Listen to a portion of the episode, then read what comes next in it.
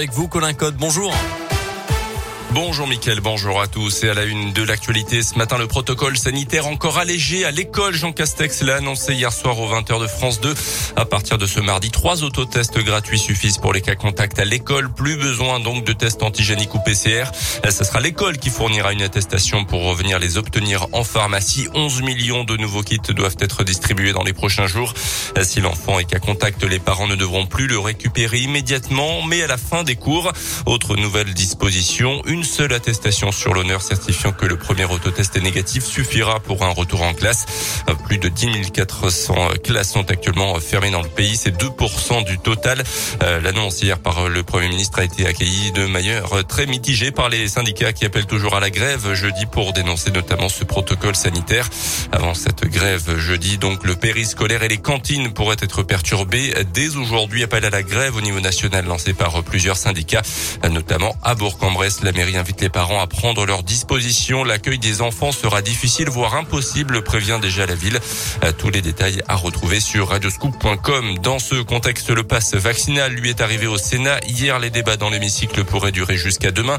Le pass vaccinal qui continue toujours d'alimenter les tensions après l'agression ce week-end d'un député en marche de Saint-Pierre et Miquelon. Deux parlementaires de l'un favorables à son adoption ont été menacés de mort récemment.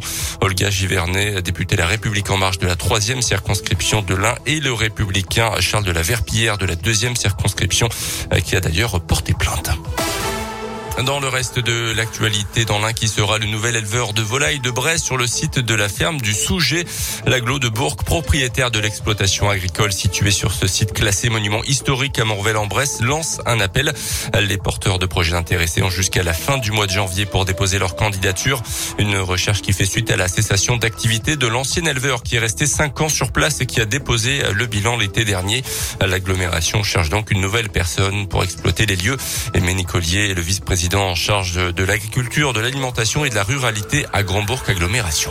Ce qu'on attend, c'est qu'ils produisent de la volaille de Brest. On n'attend pas un exploitant qui vienne faire euh, d'autres activités agricoles que celle de la production de la volaille de Brest. Ce qu'on attend, c'est justement, ils viennent nous, expliquer comment ils comptent euh, produire cette volaille de Brest. Parce que quelque part, on est aussi sur un site euh, emblématique, puisque le site du sujet, c'est aussi un espace naturel sensible. Et puis, bien évidemment, toute la partie patrimoine qui est en grande partie exploité par les amis du sujet. C'est un site complexe sur lequel il faut faire vivre euh, ces multi-activités en harmonie et en intérêt pour la valorisation du sujet en tant que tel, mais du territoire aussi plus largement. En 2015, la communauté d'agglomération de Montvel, qui a depuis fusionné avec celle de Bourg, avait construit des bâtiments nécessaires à l'élevage de volailles de Brest sur le site de la ferme.